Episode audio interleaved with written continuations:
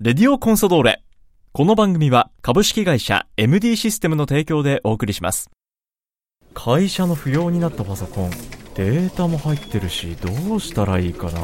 引き取ってくれてデータもきちんと消してくれる安心安全なサービスがあるの知ってるえそれは便利家にあるパソコンもお願いしたいもちろん OK 詳しくは「おまかせくん引き取りくん」で検索してね株式会社 MD システムは北海道コンサドーレ札幌のクラブパートナーです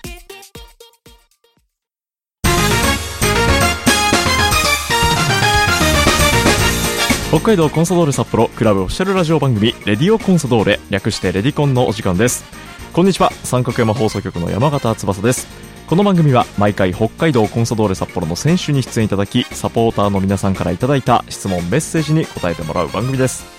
それでは早速今回の出演選手に登場いただきましょう今回出演いただくのはこの選手ですこんにちは背番号1番菅野貴則ですよろしくお願いしますよろしくお願いします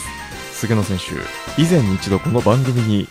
出演していただいたことがあるんですが2018年の8月はいはなんで丸4年ぶりのいいやいやいや番組だいぶご無沙汰ですね本当ににご無沙汰であの記憶からなくなってしまうぐらいいやいや呼んでいただければ僕はいつでもね いやのありがとうございます出演したいんですがなかなかご縁がここまでなくですね、そうですね、えー久々にお話を伺えるということでとっても楽しみにしておりいやました僕よも楽しみにしてましたはいよろしくお願いしまろすしくお願いしますさあ今日ですねサポーターからメッセージをいろいろと事前にいただいておりま本す当に来ましたこれ来てます無理して作ってくれた感じじゃないですか手元にありまあそうですすバッチリちょあなんりでっがとうございますと読んでいてもいいですか、はいあの皆さんやっぱりねこのもう菅野さんはいにいろいろかける思いが、はいはいはい、えーとても熱いものがあるようでありねますまあいろいろね、はいこう話題もバラバラな質問をいただいているので、まあ今回2週にわたってお話を伺うので、はいい、ろいろテーマごとにね伺っていきたいと思います NG ないんで僕は大丈夫ですありがとうございます、はい心強 いということでまず早速いきましょう、はいまずはラジオネームセバスチャンさんからいただきましあーたセバスチャンさんはい杉野さん今季20年目を迎えているプロシーズン、はい今季ここまでの心境をズバリ教えてくださいうん、まあより、まあ、引退というよりも、まあ、そういうね終わりの方が間違いなくち近い年齢ですし終わりから数えた方が年っていうのははいそういう意味で、まあ、毎日毎日今日が最後になってもいいっていうあの覚悟を持った毎日が過ごせてるっていうのは、まあ、より一年一年その強くなってるのかなと思いますね。なるほどうん今シーズン公式サイトのプロフィールで意気込みを「心」という一文字の漢字でね表しているんですけどこの「心」は今季開幕してから、まあ、ここまで何か変化っていうのはありましたか変化はまあうまくいってようがいってなかろうが、まあ、変わらない僕の心は変わってないですね。なるほどうんそのマインドは変わそうらでずすね、まあ、その中で、まあ、どんな時でもねうん平常心っていうのは常に自分で課題にしてます課題というかねはいあの意識してますし、うんうんうんうんそういう意味でもそこはぶれずにできてるのかなと思いますけどね。なるほどうんでそれから続いてキーパーグローブさんからもいただいてるんですけども、 はいこの札幌に来てからゴールマウスから見える景色に変化はありますかうーんそうですね、まあ、こういうコロナっていう時期も、ねあのまあ、ここ3年続いてしまっていて、まあ、大きなき、ね、今まで僕がプロとして経験してきたものとはちょっと初めての、うんまあ、全員が、ね、初めての経験だとは思うんですけど、え声が出ない、出せないとかね、無観客っていう異様な、あの光景っていうのは、まあ、ちょっと。寂しさも感じながら、はいその一方、やっぱりサッカーができる幸せっていうのをより感じながら、えうんうん、ないろんなあの感情、景色っていうのは見させてもらってますけど、はいまあ、根本ね、このチーム、まあ、契約させていただいたチームのをタイトルを取らせたいとか、はい目の前の試合に勝ちたいとか、うん目の前のボールを間違いなく取りたいとか、まあ、そういう基本的なことは変わってないので、えまあ、より、まあ、あのもっともっといい景色っていうよりもみんなでえ喜んだ景色っていうのは常にあの意識して、まあ、それは目の前の試合で勝つっていうこともそうですけどやっぱりこのねあの素晴らしいチームではいタイトルを取るっていう目標っていう景色を常に意識しながらグラウンドに立ってるつもりではいますけどね。本当に我々サポーターもその杉野選手の思っている、まあ、思いだとかあと姿勢っていうのは伝わってきてますあそうですすごくかはいなんかもう常にこう自分のこうマインドそれこそ先ほどもあったように変えずに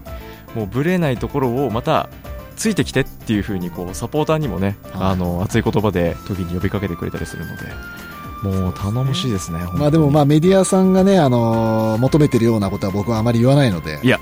もうその姿勢でいてください 我々もメディアですけどもはい。でもやっぱりその芯のあるはい。え言葉っていうのがうん一番伝わってきますあ、そうですか、ね。やっぱり、はい。はいなんでこれからもその姿勢のままでお願いします変わらずはい行かせていただきます。まあ、なんでね、もうズバリという言葉でね、あのいろいろとこの後もメッセージに答えてもらいたいなと思います。はい。さあ、ここからちょっと話題いろいろ変えていこうかなと思うんですけども、えーラジオネームコンサテールさんからいただいているメッセージを続いてご紹介します。すげさんのオーラがすごく、入団して間もなくの頃は宮の沢でお声掛けをするのにかなり勇気がいりましたが、実際に写真を撮らせていただいたり、サインいただいたりする時には本当に紳士的で優しく対応していただいたのを今でも覚えています。ファンサが復活したらすげさんのところに真っ先に行きますのでよろしくお願いしますと。いや、待ってますよ、本当に。。はい、コンサテールさんからら、もうね、真っ先に真っ先に来ていただいて、えー飛びついてくると思うのでその時を受け止めてあげてください楽しみにしてます。はいえーそんな杉江さんに質問です、はいチームの好不調に関わらずいつも冷静に落ち着いて SNS 等でサポーターに発信してくれているので本当に勇気が出ますその落ち着きや冷静さの原点はどこから来ているのでしょうか杉江さんも慌てたり焦ったりすることがあればぜひ教えてほしいですはい。もう常にこの冷静沈着なこの菅野さんのイメージから慌てることってあるのかなって気になるという質うー問ん。慌てることは、まあ、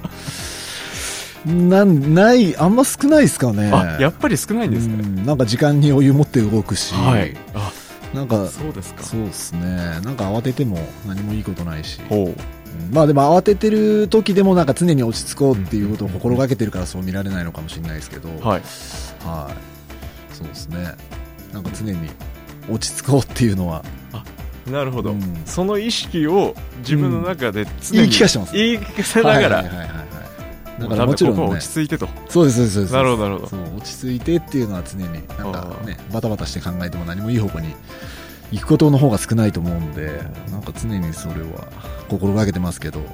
まあそれがねあの20代最 初からできたわけではないですほけうなど。るほどうんだんだん年とともにだんだん落ち着いてしまったっていう寂しさも、まあ、いいところもありなあがらりやまっすかぱ昔のね、あのーギスギ スしたあのトゲトゲしたはいハングリーな、それを前面に出してもまあ、ね、周りの雰囲気を関係なくやっている時の自分も好きでしたけどねその頃もあったとありましたもちろんでもそういう若手を見た時に、うんうんうんまあ、僕もそうでしたしだからそういう若手っていうのは俺は嫌いじゃないしそれっていうのはやっぱりね僕ら経験ある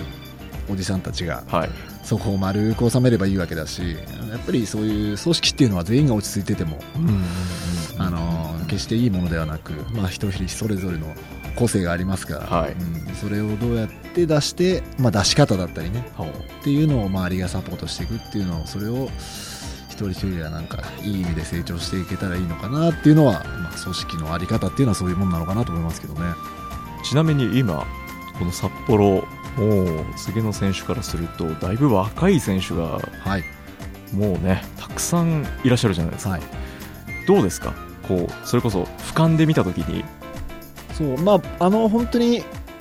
まあ、これが正しいのか正しくないのか分かんないですけど、はい僕はもうグラウンドに入ったというよりもクラブハウスに入った時点で別に年齢は関係ないと思うし、うんだからそういう意味では別に僕が、ね、年齢を重ねてるから特別、なんか上から話をするわけでもなく、はいなんか別にねもちろん気になることは言いますけど、はいそれは別に押し付けではなく僕はこう思うよっていう言い方だし。まあ、その中で、まあ、気になってることを全部言うわけではなくやっぱり本当に気にしている選手っていうのは聞いてくるんで、はいうん、だから言われても結局、まあ、僕もそうでしたけど結局入ってこないですよね、なるほどうんやっぱり聞きたいとか学びたいとか、うんそういう誰かにねそういう教えを乞いたいっていう人っていう人に関してはやっぱり、まあ、僕の経験をね、うん何も包み隠さず言いますけど、うんそれってやっぱり別に押し付けて別に入ってくるもんじゃないんで。はいやっぱりそういう気になった選手が聞いてきた時に僕は喋るだけで自分の経験をななんか自分の経験を年齢重ねたからって別にその今の現状になんか無理やり照らし合わせて、うんうんうん俺だこうだったよとかそういうのは僕は違うと思うので、はいまあそういう意味ではなんか別に年齢問わずフラットにだかあら僕も若手にねあの教えを込めますし、はい気になったら、あうんまあ、そこはそういう姿勢で、うん、なんかフェアに、おーそれが、うん、組織なのかなって僕は思ってるんで以前、まあ、この杉野選手にお話を伺うこの4年間、まあ、はい5年空いた間中ではいいろんな選手に僕もお話を聞いたんですけどやっぱりそのプレーするピッチに立つ姿とかは選手、すごく杉野さんを参考にしてるっていうお名前を具体的に挙げるんですよ。本当ですかちなみに先週登場いただいた高峰選手もはいその一人です、ああ挙げてました教育ができてます ねメディアでそういうことを言ってくれればばっねちり浸透しておりますいや浸透してるかどうかわかんないですけど ねたまたま名前出すのは俺しかいなかったいじゃやないいですやか、いね、やいやそんなことないはもう数ある好選手の中から菅野様の名前を挙げておりましたでも僕もやっぱりああいうねうん友樹とか、まあそういう選手から若い選手から刺激もらいますしおそうーいう意味ではそこはもう相乗効そうです果ねでうんすごく刺激をいただいてます、ううんんなるほどというねもうすべて今ここまでの回答が冷静沈着 でそうですかね安定感がすごいですね安定してます本ね当にええ大丈バ夫ですかッチリでございます、はえー続いてもう一つ質問をコンサテルさんから頂いただいているんですけども、現役または引退後にサッカー以外でやってみたいことを今考えてるものから教えてくださいとうんこれ2018年の初登場いただいた番組の時にはい実はあのこの質問を振る前に菅野選手自らはいあのサッカー以外のことしか考えてないんです今はというお話をしたことがあったんですよ実は、まあ変わってないですけどおねーやっぱりサッカーしか知らない人生っていうのは僕は送りたくないし、はいでも別にそれはサッカーが嫌いとかそういうわけではなくて、はい、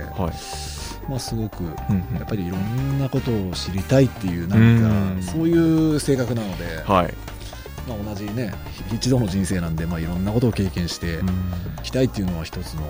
まあ、変わってないところですしおー、まあ、大きくもう一つやっぱりもう人に雇われる仕事には就きたくないなっていうか。はいまあ、この仕事やっててね、やっぱり年俸っていう制度なんだうんうんうね、ん給与の制度の制なんですけど、はいそれは人に決められるわけじゃないですか、もちろんね、そうです活ね躍して、何々して、はいね、そうやって判断されて、チームが評価してくれた年俸をいただくんですけど、はいまあ、セカンドキャリアは自分で自分の年俸は決めれる仕事には就きたいなと思いますね。なるほどうん全部自分でマネージメントをするそうっすだから仕事人に雇われるってよりは、だから一番自分がほ自分が経営していくっていう形うんなのかなってなるほど思いますよねもう人になんか年俸を決められるいや疲れたう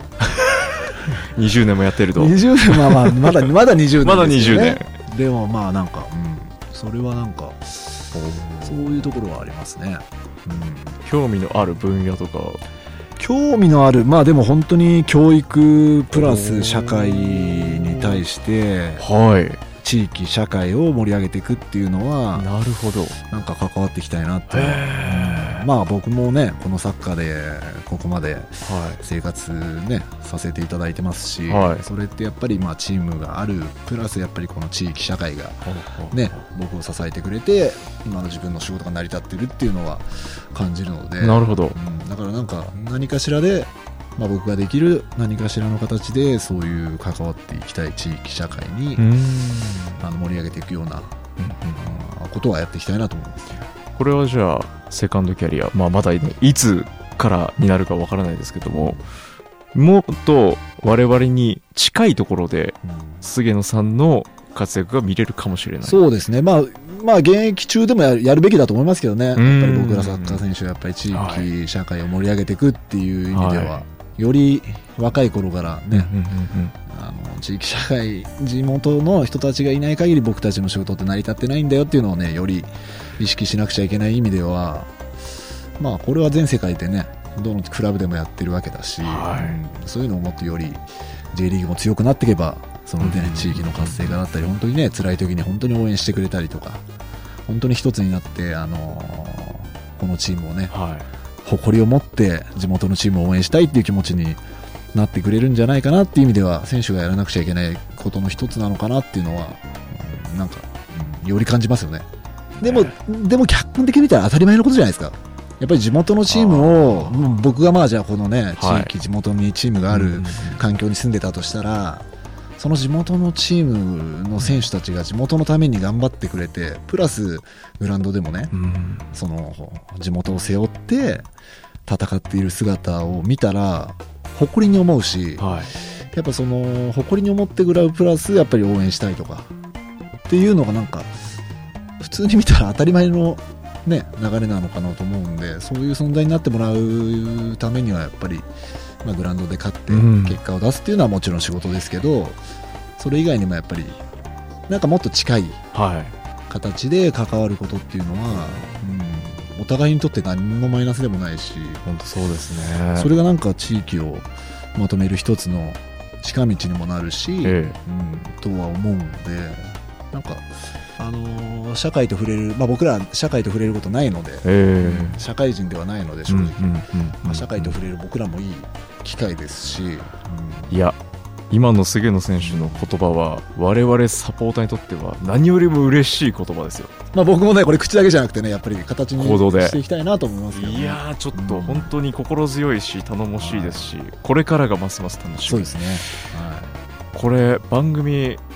まだ1本目なんですけど、はもうなんか着地点に近づいてる気がするんですけどまだ終わらないです あ終わらないですね え。え終わらないんですけど、はいはいはい。今日一旦時間が来てしまったのであなるほどなるほどそうですね。ちょっ と今週喋りすぎちゃはうんでねいやいやいやはもいっとねこれ深掘りしていきたいなはい、はいぜひぜひまだねサポーターの方からも、まあ、そこに通ずるメッセージもいただいているので、はい次回改めてはいお話を伺っていきたいと思いますお願いしますずは今回のレディコンはこの辺でということでではですね菅野選手来週も登場いただくんですけどもはい次回の放送を楽しみにしているサポーターリスナーさんに向けて一言メッセージをお願いしますちょっとね皆さん忙しい時にこんなあのー聞きづらい声で聞いていただいてありがとうございます、えーまた来週もぜひあのーお時間があれば聞いてください楽しみにしててください今回のレディオコンソドルは北海道コンソドル札幌朝番号1番菅野貴則選手にお話を伺いましたありがとうございましたありがとうございました